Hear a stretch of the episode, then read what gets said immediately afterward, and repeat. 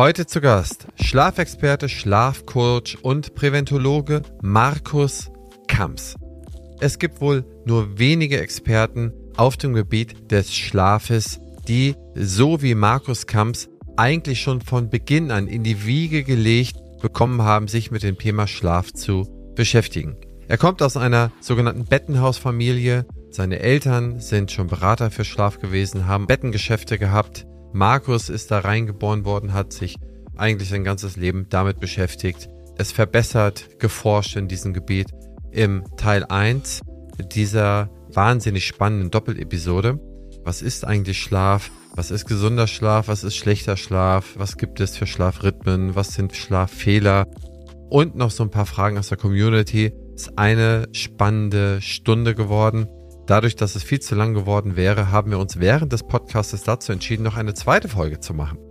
Und da sprechen wir über das Thema Schlafzahnmedizin und die richtige Auswahl der Schlafutensilien. Freue ich mich jetzt schon drauf, das Gespräch zu führen, denn das ist ja immer so ein bisschen, ja, soll man das autobiografisch nennen? Es macht mir zumindest Spaß, auch immer mal so Fragen zu stellen, die mich selber angehen wenn ich mal wegneppe oder wenn ich mal meine Schlafstörungen zu haben. Und Markus hat mir diese Fragen alle beantwortet und ich fühle mich irgendwie besser. Also wieder mal ein Podcast mit großem Eigennutzen, aber ich glaube auch mit riesengroßen Community-Nutzen und Nutzen für die Praxisflüsterer, Zuhörerinnen und Zuhörer. Wir gehen gleich rein ins Interview. Mein Name ist Christian Henrizi, ich bin Geschäftsführer der Opti Health Consulting und ich danke Ihnen, dass Sie hier zuhören. Bis dahin, Ihr und Euer Christian Henrizi.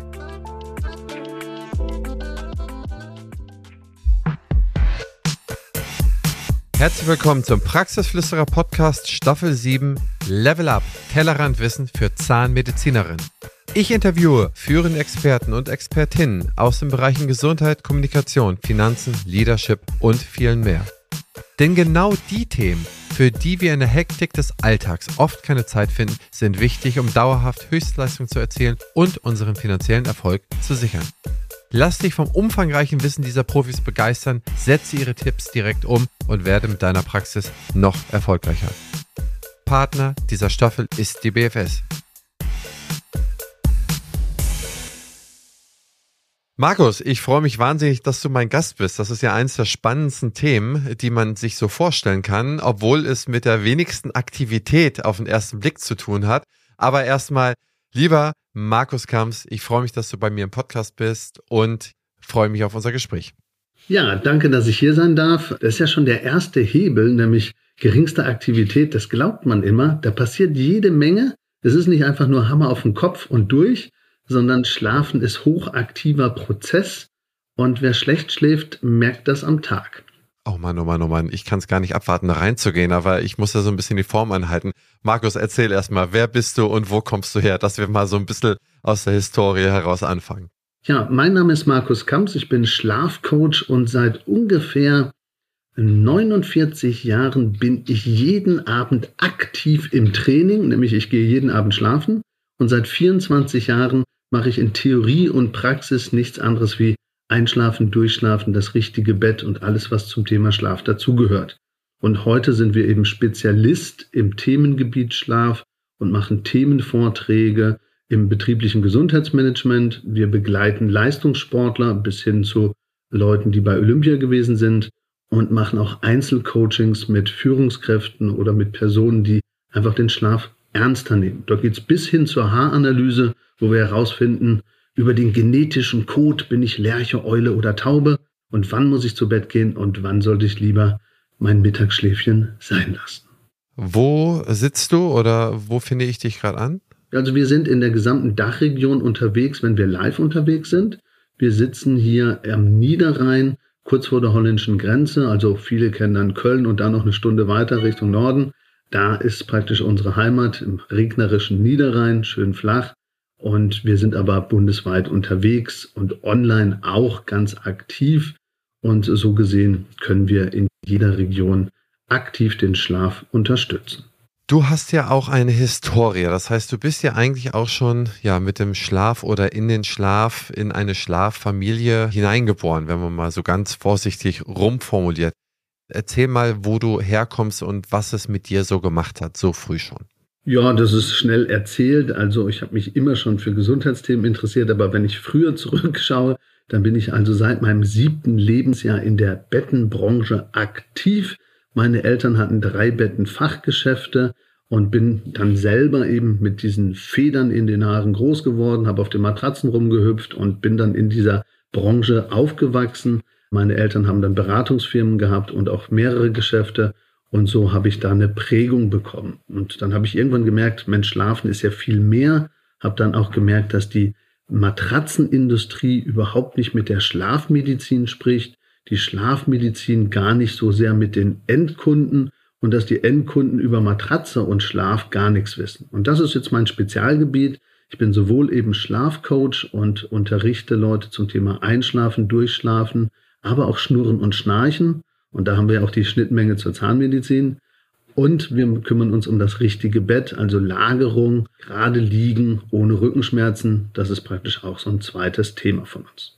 Gut, da haben wir so viele Sachen und wir haben ja schon im Vorgespräch besprochen, dass wir eigentlich nochmal eine Sonderfolge machen sollten über das richtige Schlafen auf den richtigen Materialien. Sollte man Keile nehmen, sollte man dies nehmen, was sollte man in welchen Befundungen nehmen, weil das eigentlich den ganzen Rahmen springt. Aber fangen wir mal von vorne an. Was ist Schlaf eigentlich? Wieso gibt es den Schlaf überhaupt? Wie ist die Evolution dazu gekommen, dass wir schlafen? Schlafen alle Lebewesen? Hol uns mal so ein bisschen ab und erklär uns mal, wo es herkommt und was es mit einem macht. Ja, das ist ein Riesenfeld, was man da schauen könnte. Also wenn ich jetzt in die Mythologie gehe von den Griechen, dann würde ich natürlich dann da schauen, welche sind die Götter. Aber so weit gehen wir jetzt nicht zurück. Wir kürzen das mal ein bisschen ab. Wir haben einfach ein Bedürfnis, uns zu erholen. Und wir sind eben keine nachtaktiven Säugetiere, sondern eben tagaktiv. Und wir haben das Bedürfnis, uns eben dann nachts zu erholen und zu regenerieren, sowohl körperlich wie auch geistig. Und alles zu machen, was wir so eben als Ausgleich brauchen. Man muss sich das vorstellen, tagsüber sind ja so viele Sinnesreize, die auf uns einprasseln, jede Sekunde etliche. Die Augen haben was zu tun, die Nase hat was zu riechen, wir haben was zu schmecken, wir hören Dinge, wir sehen Sachen, wir müssen das alles verarbeiten und gleichzeitig kann ich mich dann ja nicht erholen. Also ich kann jetzt nicht gleichzeitig diese ganzen Sinneswahrnehmungen haben und dann sagen, so, jetzt relax ich mal. Also das ist halt ziemlich schwierig, deswegen hat der Körper das so eingerichtet und sagt, wir brauchen Ruhepausen. Und ähm, Säugetiere haben eben Ruhepausen. Vögel oder Pferde oder Giraffen schlafen anders, die schlafen sogar sehr, sehr kurz weil sie dann immer eben Angst haben, auch gefressen zu werden. Delfine übrigens haben ein ganz interessantes Schlafverhalten. Die schlafen mit den Gehirnhälften immer getrennt, also die sind permanent wach und die können das so wegparken. Wir nicht. Wir brauchen praktisch unsere Erholphase während der Nacht und ich mache mir immer so ein kleines Beispiel. Ich sage immer, Schlafen ist so ein bisschen wie so ein Supermarkt. Die Leute denken immer, wenn der Supermarkt die Tür zumacht, dann ist alles vorbei. Nein, wenn die Lichter ausgehen, dann wird teilweise erst im Hintergrund noch eine Lampe angemacht und es werden Reparaturarbeiten gemacht. Es werden die Einkaufswagen an die richtige Stelle geschubst. Es werden die Regale neu eingeräumt. Es werden praktisch Mitarbeiterbesprechungen gemacht. Es wird noch was geklärt oder was umgeräumt oder was Neues bestellt. Und genau das ist eigentlich, was in unserem Körper passiert. Es werden also Reparaturarbeiten gemacht. Es werden Gespräche stattfinden. Es werden Dinge miteinander verknüpft und somit haben wir also die Erholphase während der Nacht für geistige und körperliche Erholung. Und ein bisschen anders gefasst könnte man sagen, nachts werden wir Körper, Geist und Seele regenerieren. Und wer schlecht schläft, der kann 70 Prozent der Gesamtgesundheit negativ beeinflussen. Das ist ja gewaltig. Das ist ja Wahnsinn. Wie würdest du denn schlecht schlafen definieren? Ja, da müssen wir erstmal fragen, was ist gut schlafen? Also viele sagen, ich schlafe ja gut, ich muss ja nichts tun. Ähm, in der Regel, wenn ich Leute im Hotel beobachte, dann fragen die immer, no, wie hast du denn geschlafen? Und der sagt der andere, ja, geht so. In Wirklichkeit kann man das morgens gar nicht sagen. Also morgens müsste ich sagen, hey, yo, ich bin nachts nicht sechsmal aufgewacht und hey, mich hat nichts gedrückt und einschlafen ging auch so wenn ich wissen will, ob ich wirklich eine gute Schlafqualität hatte, dann muss ich warten bis 16, 17 Uhr und schauen, ob ich mein Tagwerk einigermaßen verrichten konnte und ob ich eben drei Wochen lang nicht dreimal in der Woche länger als drei Stunden praktisch mich gequält habe.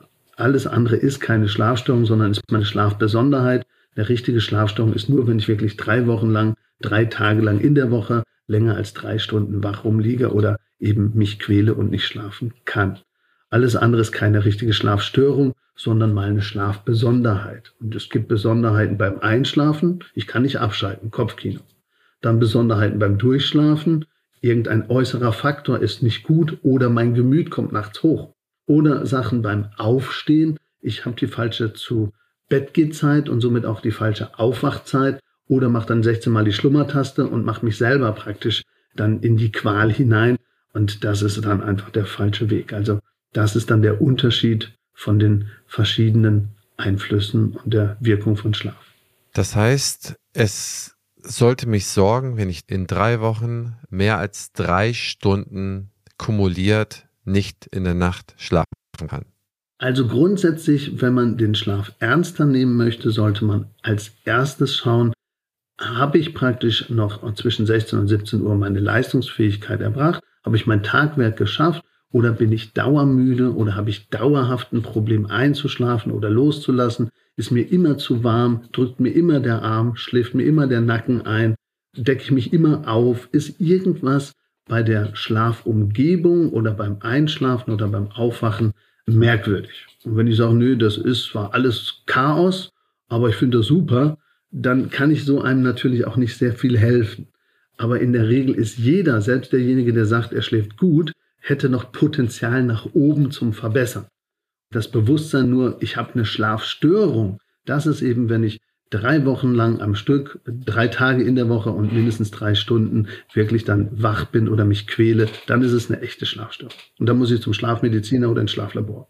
Gute Dreierregel kann man sich gut merken. Ich nutze den Podcast ja auch immer da, um über mich selber zu sprechen, um meine eigenen Probleme zu lösen. Man beobachtet da vielleicht zweierlei. Also ich beobachte, dass man morgens manchmal schlecht aus dem Bett kommt. Wenn man eigentlich um sieben aus dem Bett kommen wollte, dreht man sich noch bis neun um und ist zu müde. Sind das Dinge, die einem sagen, man müsste eigentlich länger schlafen, also müsste mehr schlafen, müsste statt sechs, acht Stunden oder acht, zehn Stunden schlafen oder kann man das so nicht sagen? Nö, im Gegenteil, sehr wahrscheinlich sogar kürzer. Okay. Also wir machen mal ein kleines Rechenbeispiel oder andersrum. So ein bisschen überlegen bin ich das. Also wer morgens praktisch aufsteht, egal wie spät, und er guckt in den Spiegel und denkt sich so, ich kenne dich nicht, aber ich wasche dich trotzdem, dann habe ich höchstwahrscheinlich die falsche Wegzeit. Also ich wache dann zur falschen Uhrzeit ab. Und das kann ich praktisch ändern, indem ich die richtige zu Bettgehzeit oder die richtige Wegzeit nehme. Also wir müssen perspektivisch die Richtung verstehen, mit der wir arbeiten. Also man kann entweder fürs Aufwachen was tun oder fürs Einschlafen. Wir machen jetzt fürs Aufwachen.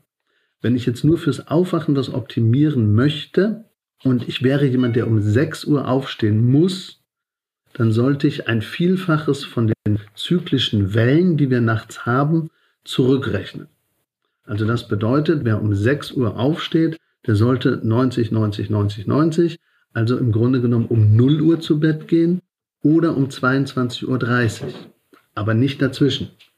Weil wenn ich dazwischen zu Bett gehe, dann wache ich morgens genau da auf, wo der Tiefschlaf ist, ähm, da wo man Kinder teilweise seine Füßen packen kann und die Stufe hochtragen kann und die werden nicht wach und kriegen nichts mit. Aber da wollen dann die erwachsenen Leute alle morgens aufstehen und wundern sich, dass sie dann nicht aufstehen können.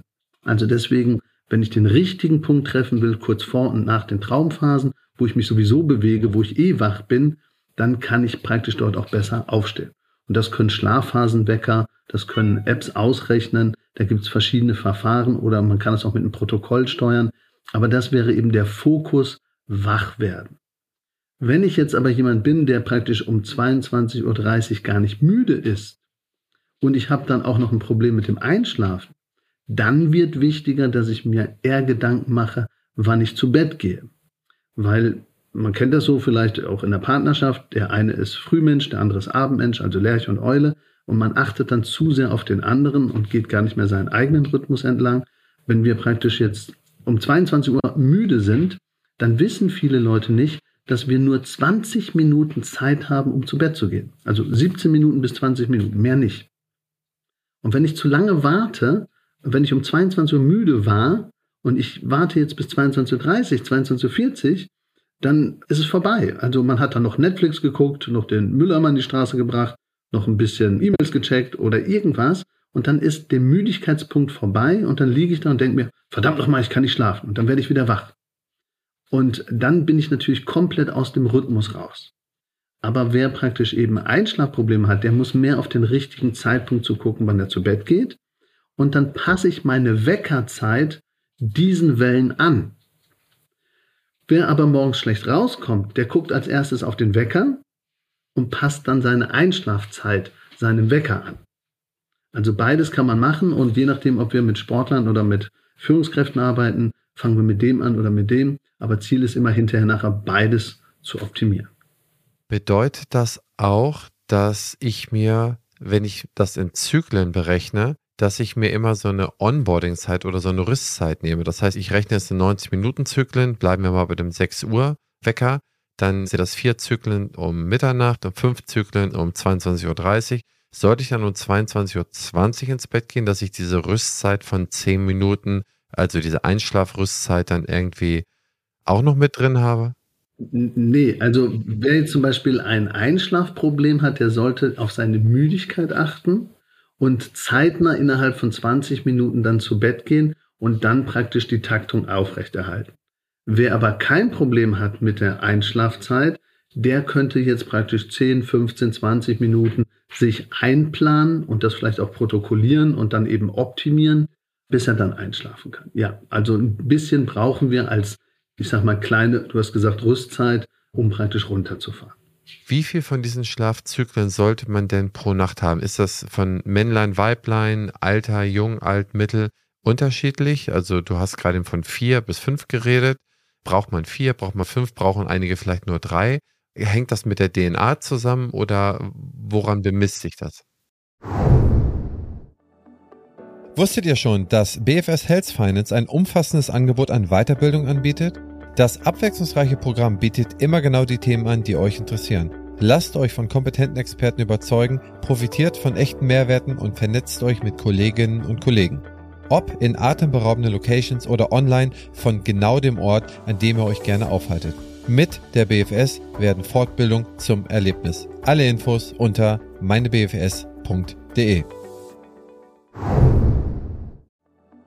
Sie sind Zahnmedizinerin und möchten ihr betriebswirtschaftliches Know-how verbessern, haben aber keine Zeit und Lust auf lange Anreisen und verpasste Zeit mit der Familie, geschlossene Praxis und dergleichen. Mit unserem Fernstudium zum Dental Manager lernen Sie komplett digital und wann Sie möchten.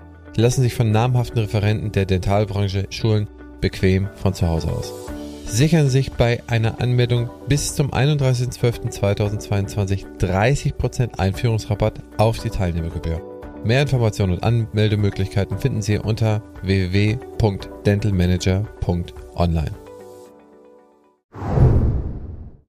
Ja, also es gibt tatsächlich richtige Kurzschläfer und richtige Langschläfer. Die meisten sind so Mittellangschläfer.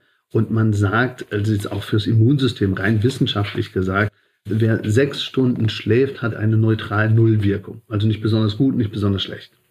Unter sechs Stunden hat immer eine negative Immunwirkung, und kann sogar die Infektanfälligkeit um das 4,6-fache erhöhen.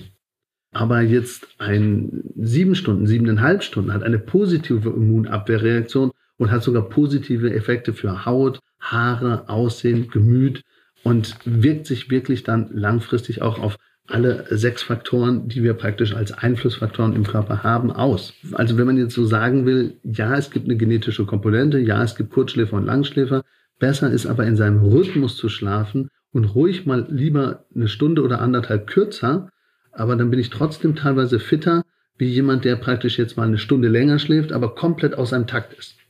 Und das haben auch viele schon gemerkt. Die haben gesagt, oh, schlafe ich am Wochenende länger und die waren dann zerschlagener und irgendwie gefühlt matschiger als jemand, der jetzt gesagt hat, ich schlafe ein bisschen kürzer und es hat gepasst. Muss man denn zwangsläufig durchschlafen oder ist, kann der Schlaf genauso gut sein, wenn man jetzt diese 90 Minuten Rhythmus hat und dann vielleicht kurz aufwacht, auf Klo geht oder ein Kind schreit oder weiß der Geier und man wieder 90 Minuten hat? Ja, also äh, generell sind wir ja praktisch so gemacht, dass wir auch ab und zu gucken. Also kein Mensch schläft immer durch, kein Mensch schläft immer tief, sondern jeder schläft zwei bis sieben Mal die Nacht und das jeweils 85 bis 90 Minuten Blöcke, bei manchen sogar nur 80 Minuten Blöcke und bei ganz seltenen sogar 120 Minuten Blöcke. Also das ist auch variabel. Aber wir haben 28 bis 32 Mal, dass wir nachts wach werden. 28 bis 32 Mal. Und da passiert Folgendes, wir gucken einfach nur, was ist denn los? Und wenn wir so gucken, was ist denn los, dann kann das eben bei den Kindern sein, das kann bei jetzt der Straßenlaterne sein oder ein Geräusch. Also wir gucken ganz kurz, stört mich was. Kommt der Säbelzahntiger? Sind meine 50 Frauen noch da? Liegt der Felsen vor der Höhle? Brennt das Feuerholz? Ja, nein, löschen, weiterschlafen. Alles unter drei Minuten wird gelöscht. War nicht wichtig. Alles über drei Minuten, wo ich mich reinsteigere, macht nachher die Antennen auf, die eigentlich innen sein sollen, und guckt, was ist denn draußen los. Und dann werden wir sensibler für Geräusche, Gerüche, Schnarchen, Schnurren, äh, warm, kalt, Seelenheil, Partner, Kinder und, und, und. Und das macht uns natürlich so offen, dass wir uns wieder reinsteigern und dann vielleicht aber den Schlaf wieder verlieren und auch aus dem Rhythmus kommen. Und deswegen kann man sagen, jeder ist da unterschiedlich sensibel, aber es gibt klare Empfehlungen, wenn ich kann, eben länger schlafen und im Rhythmus bleiben, wäre natürlich auch ganz schön. Ich möchte nochmal auf diesen Punkt mit den Zyklen zurückkommen. Und zwar merkt man ja immer, und ich weiß nicht, ob das anekdotische Evidenz ist oder ob das vielleicht tatsächlich so ist, wenn man so die älteren Leute, seine Eltern oder seine Großeltern reden hört, äh, scheinbar kommen die ohne großartigen Schlaf auf, sind morgens um 5 Uhr schon noch spazieren gehen und gehen abends um gefühlt 12 Uhr ins Bett. Und äh, wenn ich das so an den Kindern sehe, die Kinder, die können quasi endlos schlafen, ja.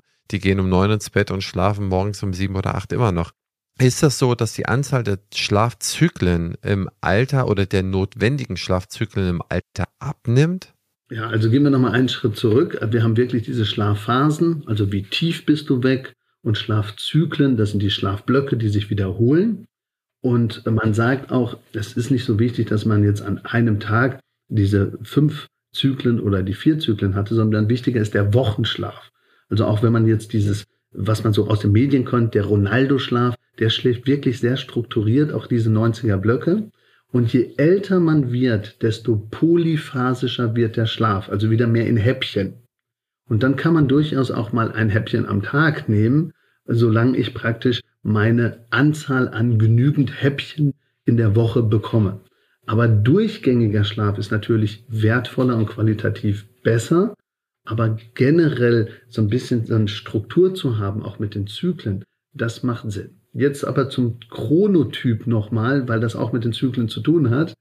Wir haben eine Veränderung innerhalb der Altersstruktur. Also am Anfang, und Kinder sowieso haben natürlich einen ganz anderen Bedarf, Wachstumshormone werden ausgeschüttet, 12, 14, 16 Stunden schlafen die, und dann gibt's einfach nur Essen, in die Hose machen und schlafen. Also so ist es nachher ganz, ganz spät auch wieder, wenn wir älter werden, aber insgesamt haben wir dann einen Veränderungsprozess. Und vom Chronotyp werden auch alle Richtung 21 mehr Euliger, also immer mehr Abendmenschen. Und dann gibt es einen Kipppunkt und dann werden wir wieder ein bisschen lerchiger, also früher. Aber der innere genetische Code, ob wir eine krasse Eule oder eine krasse Lerche sind, bleibt. Aber mit der Altersentwicklung haben wir trotzdem Phasen, wo wir ein bisschen mehr Morgentyp sind und wo wir mehr Abendtyp sind. Also bis 21 werden wir alle euliger, also ein bisschen mehr, ich sage jetzt mal Abendmensch. Ab 21 bis 45 werden wir wieder ein bisschen lerchiger und hinterher gibt es nochmal so eine kleine Welle bei den Senioren. Also ja, wir haben unterschiedliche Dinge beim Chronotyp, altersspezifisch, und wir haben auch einen anderen Schlafbedarf. Ältere Leute ab 55, die schlafen wirklich weniger, weil Zellerneuerung und diese Sachen finden einfach in dem Maße nicht mehr so statt. Es verändern sich Prozesse und die schlafen dann manchmal mehr in Häppchen und der Schlaf am Stück ist dann manchmal nur noch fünf bis sechs Stunden. Das heißt, wenn ich jetzt auf meine 35 Schlafeinheiten die Woche kommen möchte, das heißt, ich rechne mal mit fünf Schlafeinheiten. Siebeneinhalb Stunden. Mhm. Ja, genau. Also fünf Einheiten A90 pro Tag mal sieben bin ich bei 35. Du sagtest, die Qualität ist natürlich höher, wenn das am Stück ist ich sehe es immer so ein bisschen an der Generation. Also meine Eltern waren oder sind Landwirte, die Großeltern auch. Äh, die haben immer alle eine Mittagsstunde gemacht. Ne? Und haben sich dann immer nach, also sie sind morgens um 4 Uhr hoch, haben da irgendwie Schweine, Tiere, was auch immer, was man da macht, Unkraut hacken. dann wurde gefrühstückt, dann wurde Mittag gegessen und dann um halb eins lagen sie dann im Bett und um 15 Uhr sind sie wieder aufgestanden oder um 15.30 Uhr meistens. Ne? Teilweise, das war eine recht lange Zeit. Kann man sich damit sozusagen die 35 Einheiten auch halbwegs qualitativ gut auffüllen oder wird man nie das erreichen als am Stück? Ja und nein. Also wenn ich jetzt Powernapping mache, also Kurzschlaf, 20 Minuten Häppchen, die haben wirklich einen ganz tollen Wirkungseffekt. Wenn ich zu lange schlafen würde und das auch mittags, dann kann es so ein Kip-Over geben, also dass man dann den Nachtschlaf oder das Einschlafen am Abend negativ beeinflusst, weil dann der Schlafdruck fehlt bei sensiblen Leuten, die einfach viel noch verarbeiten müssen im Kopf. In der Regel haben aber die, die du angesprochen hast, nie so eine Schlafschwierigkeit gehabt, weil die nämlich ans Licht gegangen sind. Also heute haben wir durch Lichtverschmutzung und durch überall Arbeiten und immer Arbeiten, auch am Monitor und im Büro, fehlt uns ja das echte Tageslicht als Steuerinstrument für die innere Uhr und auch für die Ausschüttung von Melatonin. Unser, ich sag mal, schlafanschubsende Substanz. Und deswegen hatten die Leute es früher, die auch körperlich gearbeitet haben, die auch draußen waren, die haben meistens keine Schlafschwierigkeiten, weil die Taktung bei denen noch gut funktioniert bei Leuten, die viel drinnen sind oder viel am künstlichen Licht und zusätzlich ein anderes Freizeitverhalten haben und auch abends oft unterwegs sind, die verschieben praktisch ihre natürliche, ich sage jetzt mal Neandertaler Rhythmik und dadurch haben die einfach mehr Schwierigkeiten auch mit der inneren Taktung und auch mit dem Rhythmusgefühl für den eigenen Schlaf. Also so gesehen, wenn ich körperlich tätig bin, ans Licht gehe und dann ein kleines Mittagsschläfchen mache, tolle Ergänzung. Wenn ich aber zu viel schlafe, mir den Nachtschlaf schon versaue und dann auch noch wenig Tageslicht habe, dann mache ich eigentlich das Gegenteil und dann wird der Schlaf schwieriger. Ich hätte es so nicht in Worte fassen können, aber das ist eigentlich auch genau die Beobachtung. Das stimmt. Ich kann mich nicht dran erinnern, dass diese Generation mal über Schlafprobleme gemeckert hätten. Aber du hast schon zwei gute Stichworte gesagt, auf die ich eingehen möchte. Du hast gerade eben Melatonin genannt. Jetzt kennt man Melatonin bitte korrigier mich, also so wie ich es, was ich so mit einem Bild oder einem Spiegel-Zeitungsniveau kenne, ist, äh, solange es hell ist, schüttet die Nebennierenrinde Cortisol aus und ich bin wach und frisch. Und sobald es dunkel wird, wird weniger Cortisol ausgeschüttet und die Melatoninproduktion beginnt im Körper und ich kann schlafen. Habe ich das richtig verstanden oder habe ich dann grundlegend falsche Informationen? Nein, das ist so. Und wir haben zwischen 9 und 11 haben wir die höchste Lichtempfindlichkeit.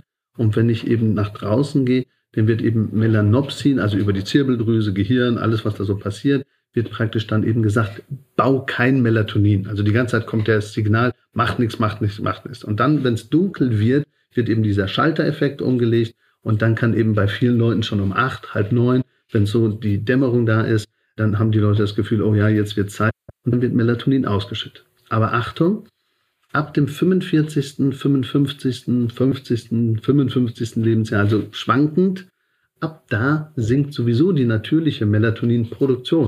Und das ist erstens, weil sie nicht mehr so sehr auf ihren Rhythmus achten. Das ist, weil es andere Rhythmustypen gibt, weil es andere Partnerschaftsmodelle gibt und noch andere Wärmesituationen. Plus die Hormonlage kommt durcheinander. Plus, ich gehe nicht mehr so oft nach draußen ans Licht. Und dann haben wir einfach so einen Cocktail von verschiedenen Faktoren, die eine Rolle spielen. Und je mehr ich dann im Berufsleben bin und Leistungsträger bin, desto eher muss ich jetzt eben auf diese kleinen Parameter achten und schauen, was ist mein erster Hebel. Kann man das denn auch supplementieren, wenn man älter ist, so mit 45, 50, wenn ich merke, ich habe die Probleme? Also es gibt zwei Möglichkeiten, entweder über die Nahrung, oder ich mache das wirklich mit Hilfsstoffen, aber da gibt es eben einmal zwei Phasenpräparate, so dass ich das Durchschlafen optimiere mit Tabletten in Tabletten. Da haben wir gute Erfahrungen mitgemacht. Oder es gibt eben Sprays, die gehen schneller in die Mundschleimhaut und setzen das schneller frei und können dann beim Einschlafen helfen. Aber Vorsicht, immer wenn ich vom Körper was zuführe, was er eigentlich selber macht, sagt der Körper irgendwann nachher, äh, brauche ich nicht mehr selber machen. Also deswegen wäre mir lieber, dass man über die Nahrung auch geht und viel tryptophanreiche Ernährung hat. Da steckt dann eben diese essentielle Aminosäuren, die brauchen wir einfach, um daraus eben Serotonin, also Glückshormon, und aus dem Serotonin dann eben Melatonin zu bauen. Also mit anderen Worten, ich brauche erstmal die Baustoffe und die Materialien wie Zement und Sand.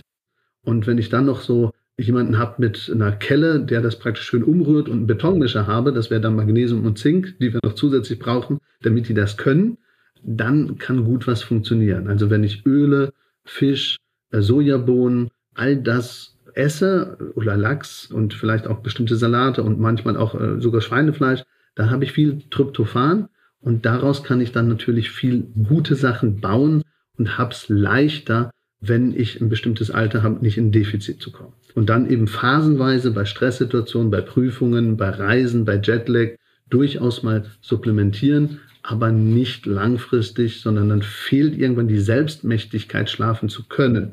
Ich kenne aber Leute, die sagen, ist mir doch egal, ich nehme das jetzt schon drei Jahre, aber dann sinkt irgendwann nachher das Wirkungsniveau und dann wird es halt immer schwieriger.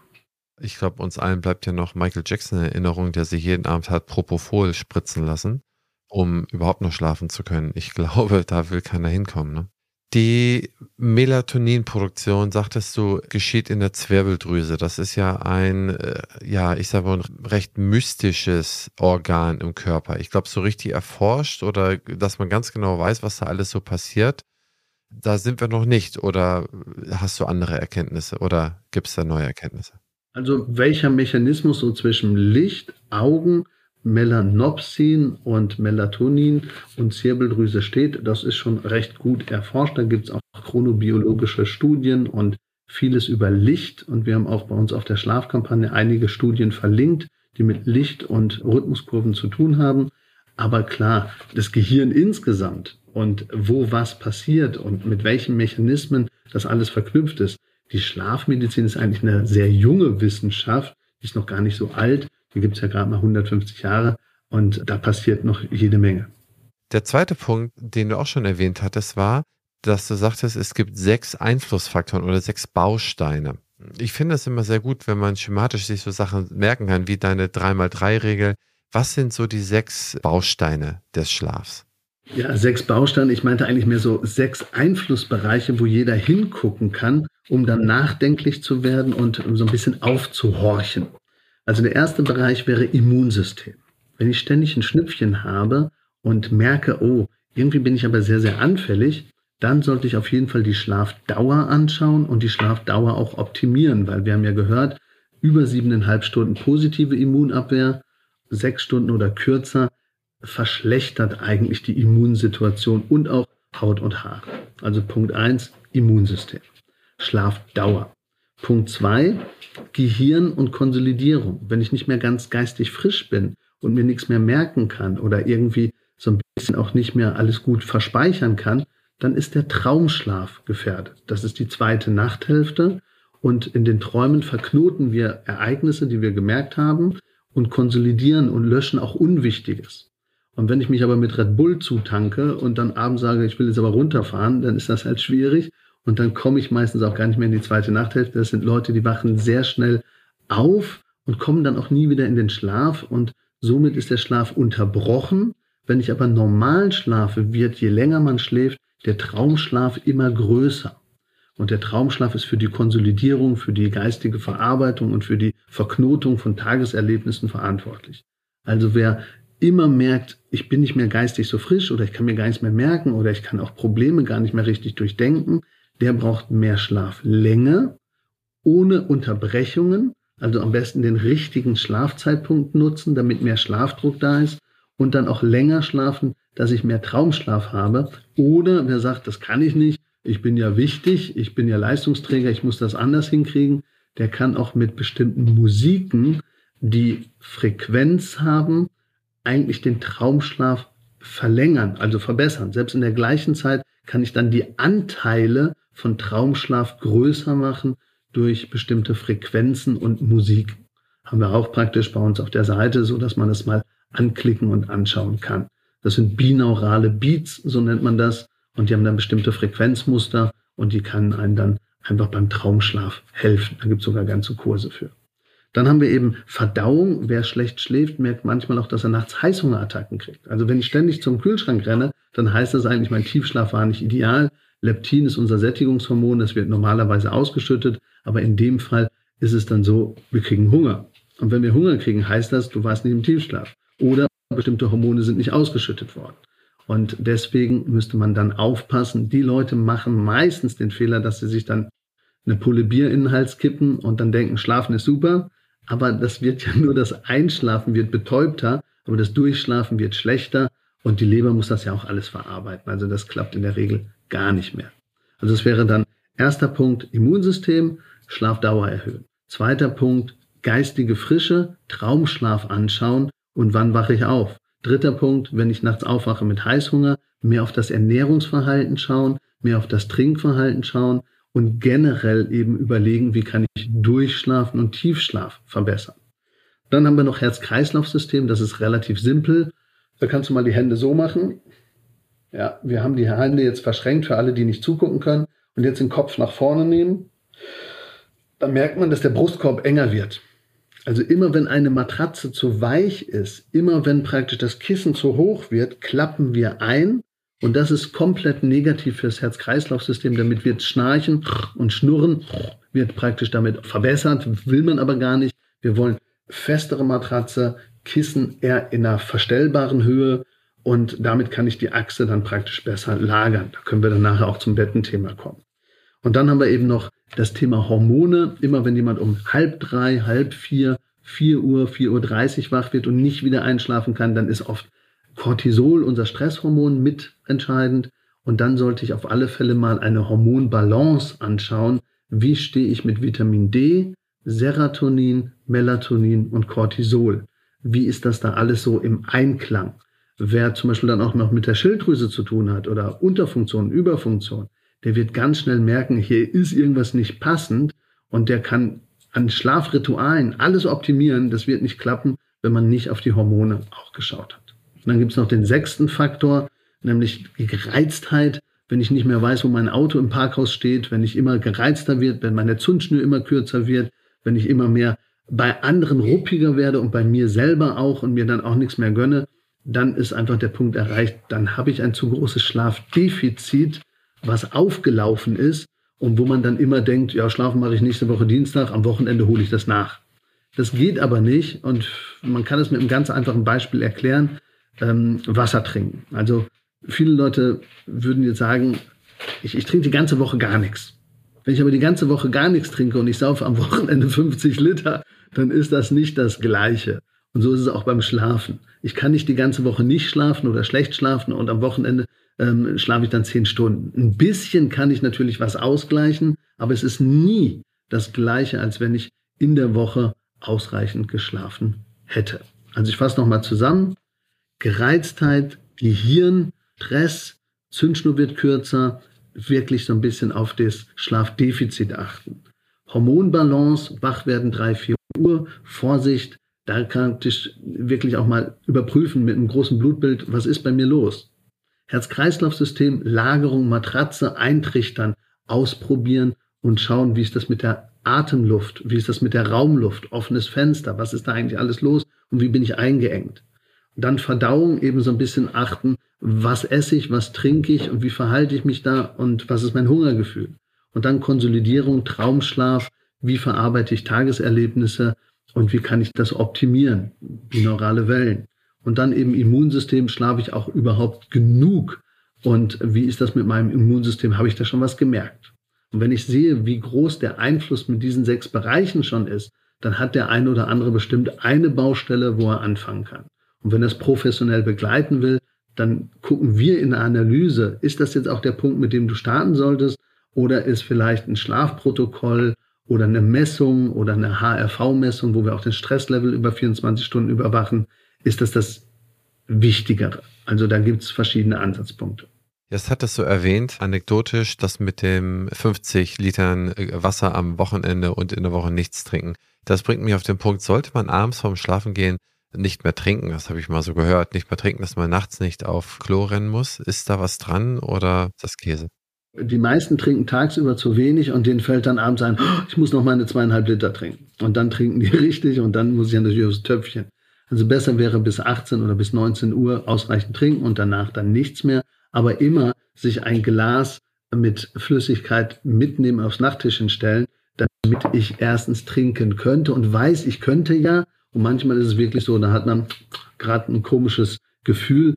Und wenn der Mund dann so trocken ist und dann die Klappe aufgeht, dann wird eben Schnarchen und Schnurren noch doller. Und deswegen immer was zu trinken dabei haben wäre gut. Oh Mann, oh Mann, oh Mann. Markus, wir haben, du kannst dir ja gar nicht vorstellen, wie viele Fragen wir bekommen haben. Wir haben uns ein paar Leute mal angeschrieben, ein bisschen Social Media und haben da, sagen wir mal, 25 Fragen bekommen. Da würde ich mal ein, zwei Sachen einfach mal an dich weiterreichen. Also gerne. Wir können natürlich auch die Fragen, die jetzt unbeantwortet sind, können wir irgendwie versuchen, im Nachgang schematisch irgendwie zu beantworten oder eben allgemeingültig. Oder wir machen einfach noch mal einen Take mit einer offenen Sprechstunde bei euch und dann lösen wir das so. Das würde ich auf jeden Fall nochmal machen und ich würde mich auch gleich mit dir verabreden auf ja, das Environment, so Matratze, wie liegt man, denn wir sehen ja ganz viele Zahnmediziner, Zahnmedizinerinnen, Angestellte in Zahnarztpraxen haben gesundheitliche Probleme.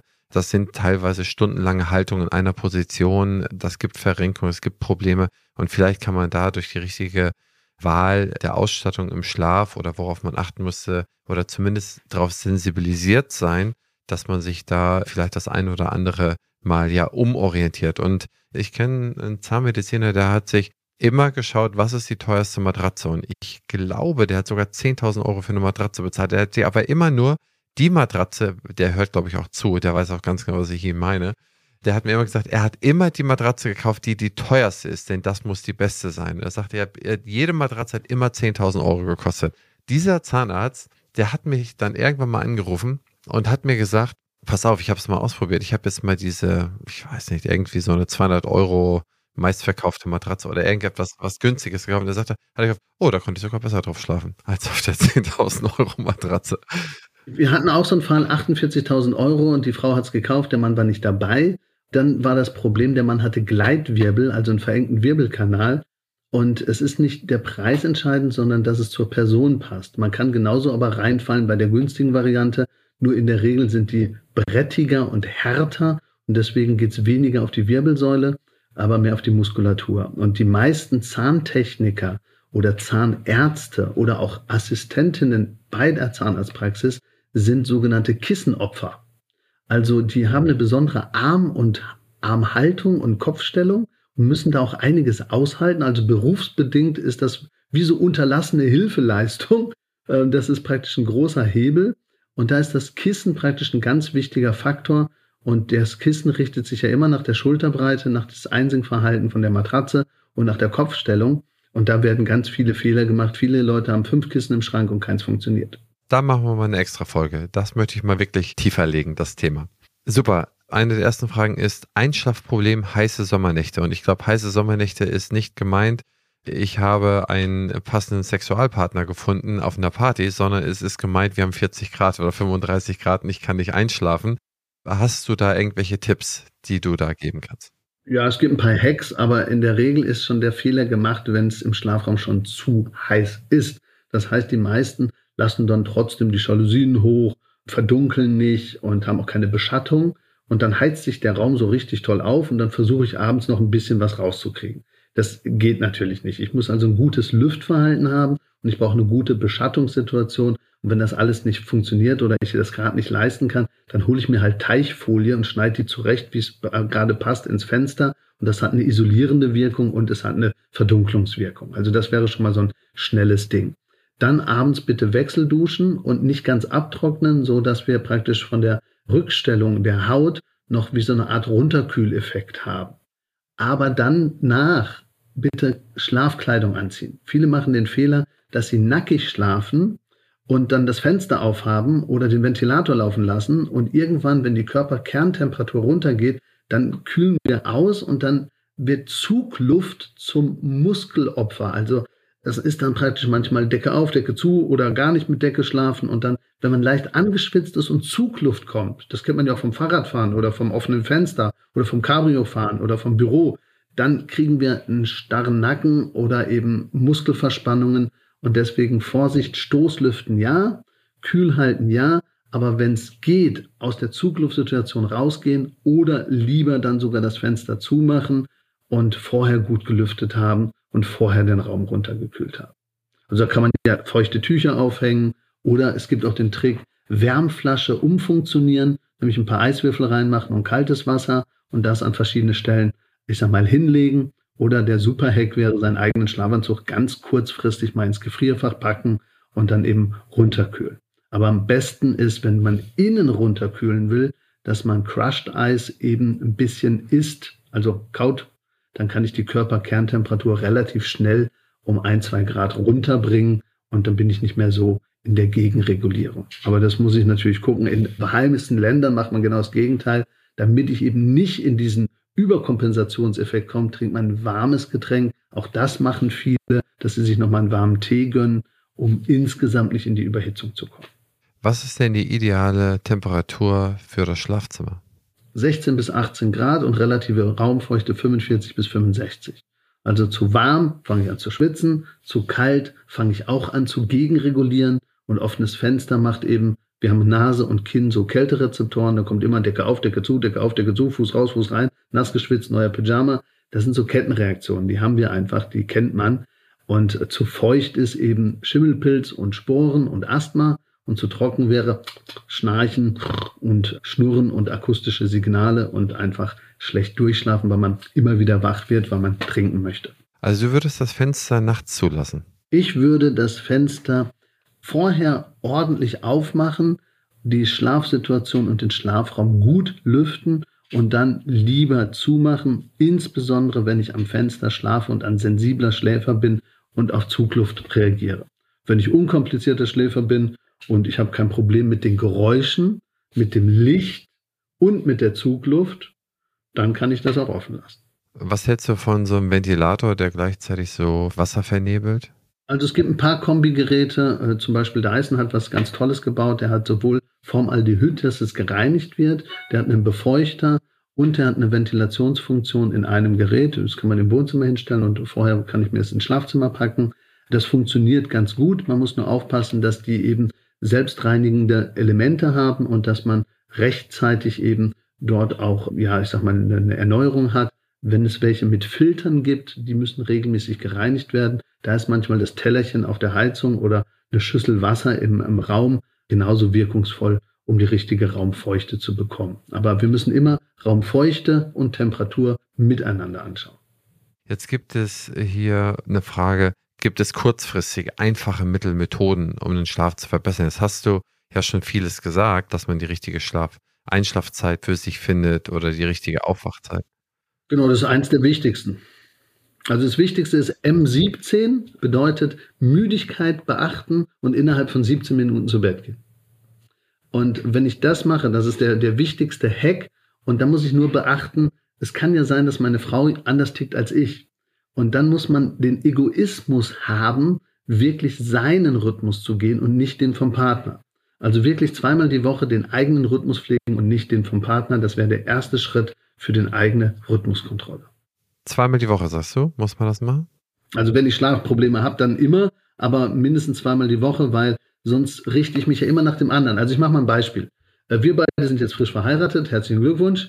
Und du bist jetzt praktisch die Lerche und ich bin die Eule. Wenn du als Lercher, du sagst dann immer zu mir, Schatz, ich bin bei dir, oh, komm mal her, mach mal Netflix, alles gut.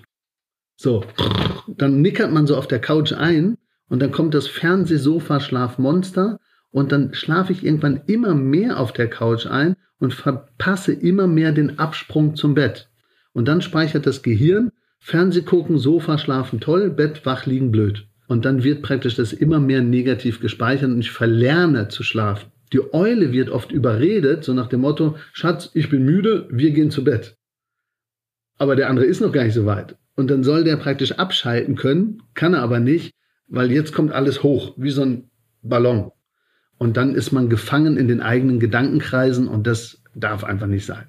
Und deswegen Eule und Lerche schauen, wen habe ich denn an meiner Seite und zweimal die Woche, wenn es geht, ignorieren. Egoist sein. Okay. Ja, Schlafegoist. Aber nur da. Essen darf man zusammen. okay, gut.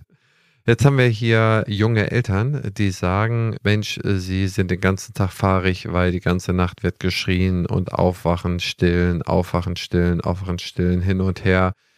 Der Mann äh, schläft aus Solidaritätsgründen im Schlafzimmer und äh, die hat da keine Aufgabe und die Frau wacht auf, stillt, wacht auf, stillt. Hat das irgendeinen Einfluss auf die mittel- oder langfristige Gesundheit der Frau beziehungsweise des Mannes, wenn man permanent für, ich weiß nicht, wie lange man das dann so hat, vielleicht ein Jahr, nächtlich unterbrochen wird und dadurch ein Schlafdefizit heraufbearbeitet wird? Ja, also generell Kinder sind immer eine Herausforderung, aber auch Senioren, die gepflegt werden müssen, sind eine Herausforderung oder eben auch Schichtarbeit sind Herausforderungen. Also bei allen diesen Dingen habe ich unterbrochenen Schlaf oder strukturgeänderten Schlaf. Wenn wir jetzt bei den Kindern bleiben, ist es relativ einfach. Der erste Schritt wäre Verständnis füreinander und sich den schlechten Schlaf teilen. Das bedeutet, wenn wir jetzt in einer Paarsituation Mann und Frau, selbst wenn die Frau stillt, kann man ja auch abpumpen und Fläschchen bereithalten und zumindest dann versuchen, in zwei Situationen äh, einfach mal zu sagen, hey, jetzt Dienstags und Mittwochs, zwei aufeinanderfolgende Tage, da übernehme ich das jetzt mal oder von mir aus am Wochenende, Freitag, Samstag oder Sonntag mache ich das dann, damit du deine Restankerzeit, damit du jetzt wirklich auch nochmal in den Schlaf hineinkommst. Wenn sie schon auf war, jetzt nochmal beim dritten Mal nochmal hingehe, dann bringt es nichts, weil dann ist ja bei beiden der Schlaf kaputt.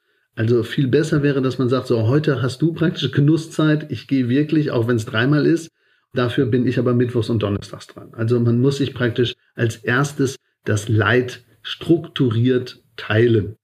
Und dann gibt's natürlich auch so Dinge, wo man dann den Schlaf verbessern kann für Kinder mit Bettsystemen, die ein bisschen in Schwingung sind. Dann kann man natürlich mit, wenn die Kinder größer sind, nicht zu sich reinholen, sondern praktisch lieber dort im Raum schlafen und eben dieses Entkoppeln optimieren.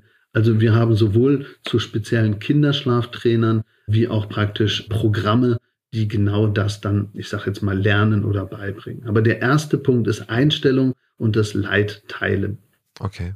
Das sind super Tipps. Ich habe mir jetzt überlegt, dass ich jetzt eine Frage noch rauspicke und mit dieser Frage quasi beende und dann die Schlafzahnmedizin oder Schlafmedizin und das ganze Thema Ausstattung in die Folge 2 übertrage und auch die restlichen Fragen, sonst sprengt es hier den Rahmen.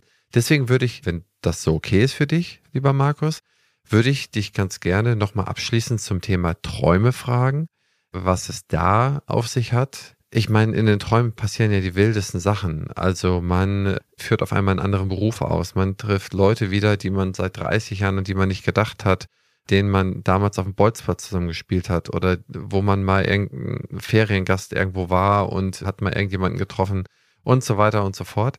Das muss ja irgendwo im Hirn noch schlummern und das kommt ja in den Träumen heraus. Oder dass das Situationen sind, die es eigentlich gar nicht gibt. Äh, dass, dass man versucht, immer die 112 zu wählen, weil man den Krankenwagen sucht, aber man findet das Handy nicht, man kriegt es nicht entsperrt oder was auch immer. Also da, da könnte schon was hinterstecken. Also wenn es wirklich immer der gleiche Traum ist und es ist immer die 112 und ich kriege das Handy jedes Mal nicht entsperrt, dann würde ich mir überlegen, was kann das mit meinem Alltag zu tun haben?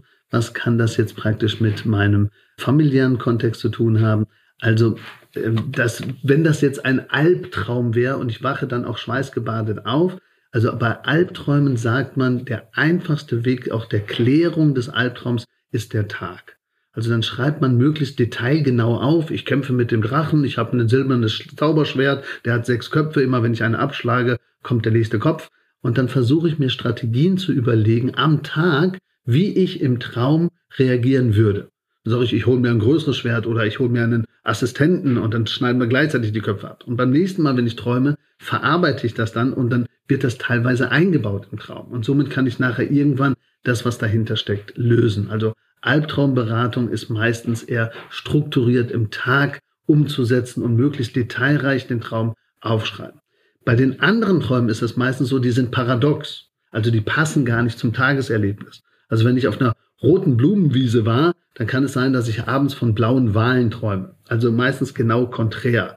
Oder ich habe einen ganz ruhigen Tag gehabt und auf einmal habe ich einen Action-Traum und denke mir, was ist denn los? Also das muss nicht passen zu dem Tagesverlauf. Das kann sehr paradox und sehr gedreht passieren. Und das ist normal. Also jeder träumt jede Nacht, nur wir können uns daran erinnern oder auch nicht. Und es gibt aber noch die Sonderform, eben luzides Träumen. Es gibt wirklich Leute, die beherrschen Ihren Traum. Das ist natürlich die höchste Kunst. Ich bin damit angefangen, es gibt auch Bücher zu. Als erstes muss man lernen zu unterscheiden, träume ich gerade oder bin ich im Realen. Und wenn ich die Stufe erreicht habe, kann ich in den nächsten Step gehen, dass ich das anfange zu beeinflussen. Also ich kenne wirklich Leute, die das professionalisiert haben, die sagen, heute Abend gehe ich auf den Golfplatz oder nee, ich gehe an den Strand. Und die stellen sich das fokussierte Bild vor und sind dann nachher wirklich im Traum in dieser Region. Was dann da passiert, ist meistens noch was anderes. Aber luzides Träumen ist eben gefördertes, bewusstes Traum beeinflussen. Albträume sind abzuarbeiten durch ein gutes Protokoll und durch Handlungsstränge, um sich mit dem Thema auseinanderzusetzen, aber schauen, was kann der Spiegel dafür sein in dem realen Situation, in der Lebenssituation. Und ansonsten sind Träume oft sehr paradox und durcheinander und überhaupt nicht schlimm, sondern sind praktisch nur der Hebel dafür, dass ich viel zu verarbeiten hatte und dass ich das irgendwo loswerden will. Und das Loswerden machen manche eben, die jetzt nicht träumen, als Überleitung für Teil 2. Die machen das dann durch Zähneknirschen und Bruxismus. Ja, da gibt's dann eben auch Ansätze bis hin zum Schnarchen und diese Atemaussetzer. Und das hat ja alles mit Zahnschienen zu tun. Und das vielleicht dann bei Teil 2. Auf jeden Fall, das wird ja eine Folge sein, wo ich ja mein ganzes Ego voll befriedigen kann, weil ich da ja nur über mich rede, weil ich unter Schnarchen und Bruxismus leide und schon tausend Zahnschienen ausprobiert habe. Aber um uns darauf vorzubereiten, auch nochmal eine Frage, wo es da um mich geht. Ich merke es immer wieder, dass ich, wenn ich im Taxi vom Flughafen zum nächsten Ort sitze oder kurz im Inlandsflug oder hier oder da, egal wo ich bin, stehe, sitze, innerhalb von zwei Minuten bin ich eingeschlafen habe ich dann zu wenig Schlaf, wenn ich überall an jeder Stelle einschlafen kann und auch gerne einschlafe, wenn ich mal eine kleine Pause habe? Oder da gibt es drei Dinge. Entweder bist du Schlafgenießer oder du bist im großen Schlafdefizit, also im Schlafmangel, oder du hast eine nicht erkannte Schlafapnoe. Also das heißt, das sind diese Atemaussetzer während der Nacht. Das kann, äh, bei vielen wurde das gar nicht erkannt, wegen der Polypen oder wegen der Mandeln. Die haben dann einfach nachts keine Erholung. Und weil ich nachts keine Erholung habe, kann ich dann in jeder Situation, wo eine Monotonie herrscht, die haben eine Monotonie-Intoleranz, die können dann diese Ruhe gar nicht anders verarbeiten und schwupp sind die weg. Oder im extremsten Fall, wenn man einen Witz erzählt und jemand ist ganz entspannt und der nickert tagsüber weg, hat aber die Augen auf, dann ist es vielleicht Narkolepsie, dann sind es diese Kataplexien, also dieses Zusammenbrechen in sich selber, obwohl praktisch Tag ist und ja, das sind dann Sonderformen von Schlafspezialitäten. Aber ich würde sagen, sehr wahrscheinlich ein Schlafdefizit oder vielleicht Verdacht auf Schnarchen und Schnurren. Das wäre so mein Tipp. Das ist auf jeden Fall vorhanden. Also in dem Sinne, ich freue mich auf die zweite Folge. Lieber Markus, Schlafexperte, Schlafcoach, geprüfter Präventologe, begeisterter Schlafforscher, wenn man so will, der sich eigentlich vom Kindesbein an nur damit beschäftigt hat oder mit ein, zu einem großen Teil damit beschäftigt hat. Lieber Markus Kamps, ich danke dir recht herzlich, dass du heute bei mir zu Gast gewesen bist. Ja, danke, dass ich hier sein durfte. Ich kann allen Zuhörern nur sagen, schaut schon mal, was eure Einflüsse sind, versucht euch ein bisschen mit dem Thema auseinanderzusetzen, freut euch auf die nächste Folge. Wir packen ein paar Sachen in die Show Notes, ein paar Links und wer Fragen hat, jederzeit gerne. Und was jetzt praktisch das Zahntechnische angeht, das in der nächsten Folge. Also allzeit guten Schlaf, euer Markus Kamps, Schlafberater aus Leidenschaft. Liebe Zuhörerinnen und Zuhörer, ich hoffe, euch hat diese Episode gefallen. In der nächsten Episode mit Markus, und da bitte ich mir schon mal jetzt Fragen einzureichen, sprechen wir über die Ausstattung des Schlafzimmers. Was für eine Matratze ist für mich die richtige? Das heißt, da gehen wir mal verschiedene Körpertypen durch ein paar Accessoires, wo brauche ich ein Kissen zwischen den Knien oder so, dass mir da keine Druckstellen kommen oder dass mir nichts wehtut. Wie hoch oder tief soll mein Kissen sein? Brauche ich noch irgendetwas anderes? Und dann sprechen wir natürlich auch über die Schlafzahnmedizin.